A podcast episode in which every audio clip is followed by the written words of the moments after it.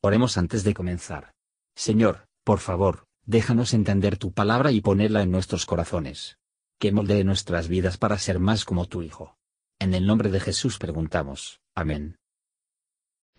Capítulo 29 Estas son las palabras del pacto que Jehová mandó a Moisés concertara con los hijos de Israel en la tierra de Moab, además del pacto que concertó con ellos en Horeb. Moisés pues llamó a todo Israel y díjoles, vosotros habéis visto todo lo que Jehová ha hecho delante de vuestros ojos en la tierra de Egipto, a Faraón y a todos sus siervos y a toda su tierra, las pruebas grandes que vieron tus ojos, las señales y las grandes maravillas. Y Jehová no os dio corazón para entender, ni ojos para ver, ni oídos para oír, hasta el día de hoy. Y yo os he traído cuarenta años por el desierto. Vuestros vestidos no se han envejecido sobre vosotros, ni tu zapato se ha envejecido sobre tu pie. No habéis comido pan, ni bebisteis vino, ni sidra, para que supieseis que yo soy Jehová vuestro Dios. Y llegasteis a este lugar, y salió Seón, rey de Esbón, y Og, rey de Basán, delante de nosotros para pelear, y herímoslos.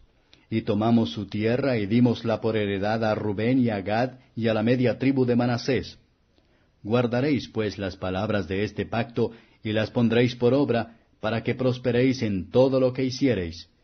Vosotros todos estáis hoy delante de Jehová vuestro Dios, vuestros príncipes de vuestras tribus, vuestros ancianos y vuestros oficiales, todos los varones de Israel, vuestros niños y vuestras mujeres, y tus extranjeros que habitan en medio de tu campo, desde el que corta tu leña hasta el que saca tus aguas, para que entres en el pacto de Jehová tu Dios, y en su juramento que Jehová tu Dios acuerda hoy contigo, para confirmarte hoy por su pueblo, y que Él te sea a ti por Dios, de la manera que Él te ha dicho, y como Él juró a tus padres Abraham, Isaac y Jacob. Y no con vosotros solos acuerdo yo este pacto y este juramento, sino con los que están aquí presentes hoy con nosotros delante de Jehová nuestro Dios, y con los que no están aquí hoy con nosotros.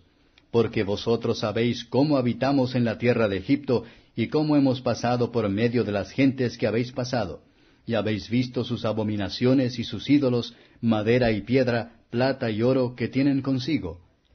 Quizá habrá entre vosotros varón, o mujer, o familia, o tribu, cuyo corazón se vuelva hoy de con Jehová nuestro Dios, por andar a servir a los dioses de aquellas gentes. Quizá habrá en vosotros raíz que eche veneno y ajenjo, y sea que cuando el tal oyere las palabras de esta maldición, él se bendiga en su corazón diciendo, Tendré paz, aunque ande según el pensamiento de mi corazón, para añadir la embriaguez a la sed. Jehová no querrá perdonarle, antes humeará luego el furor de Jehová, y su celo sobre el tal hombre, y asentaráse sobre él toda maldición escrita en este libro, y Jehová raerá su nombre de debajo del cielo, y apartarálo Jehová de todas las tribus de Israel para mal, conforme a todas las maldiciones del pacto escrito en este libro de la ley.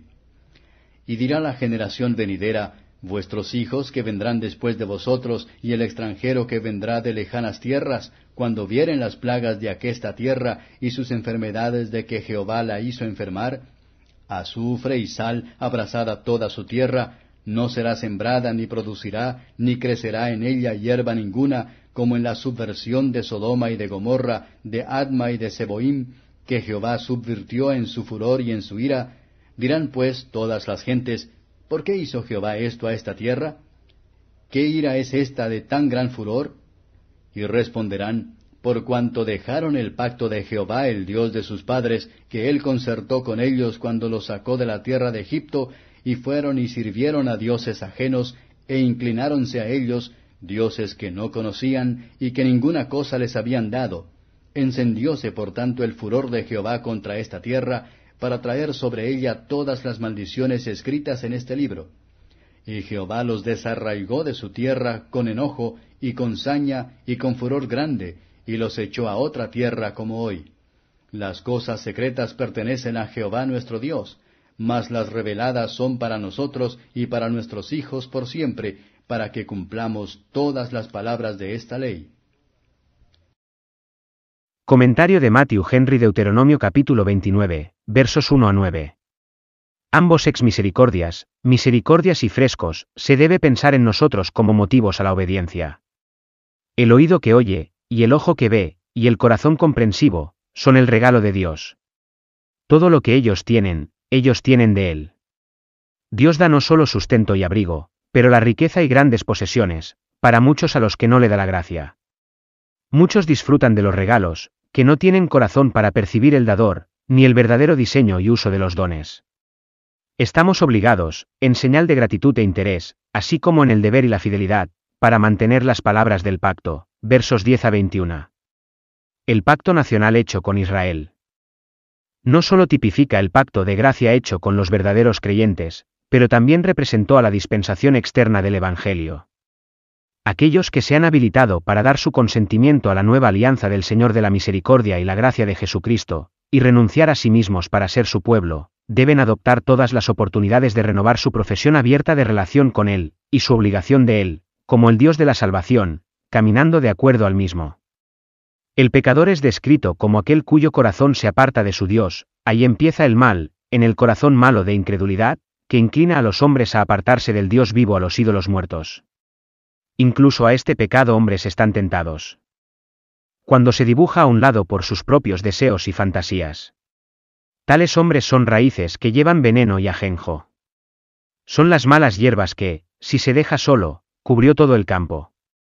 Satanás puede, por un disfraz vez este amargo bocado, por lo que no has de tener el sabor natural de la misma, pero en el último día, si no antes, se discernido el verdadero sabor. Aviso de seguridad del pecador en el pecado. A pesar de que oye las palabras de la maldición, pero aún así se cree salvo de la ira de Dios. Apenas hay una amenaza en todo el libro de Dios más terrible que esto.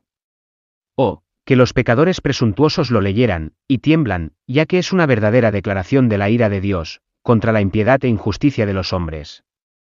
Versos 22 a 28. La idolatría sería la ruina de su nación.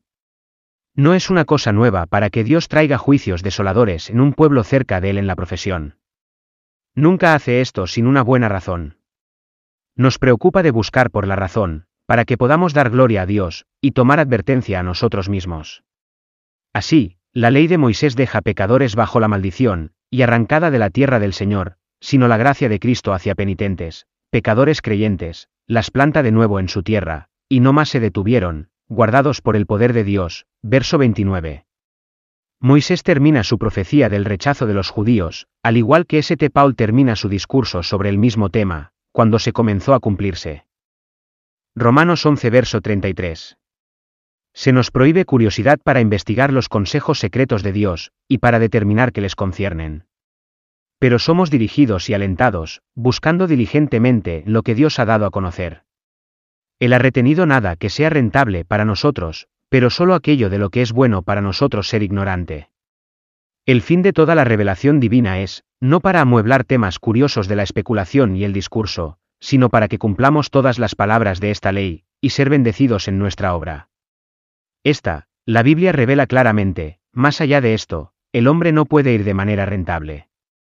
Por esta luz se puede vivir y morir cómodamente, y ser feliz para siempre. Gracias por escuchar y si te gustó esto, suscríbete y considera darle me gusta a mi página de Facebook y únete a mi grupo Jesús Answers Prayer.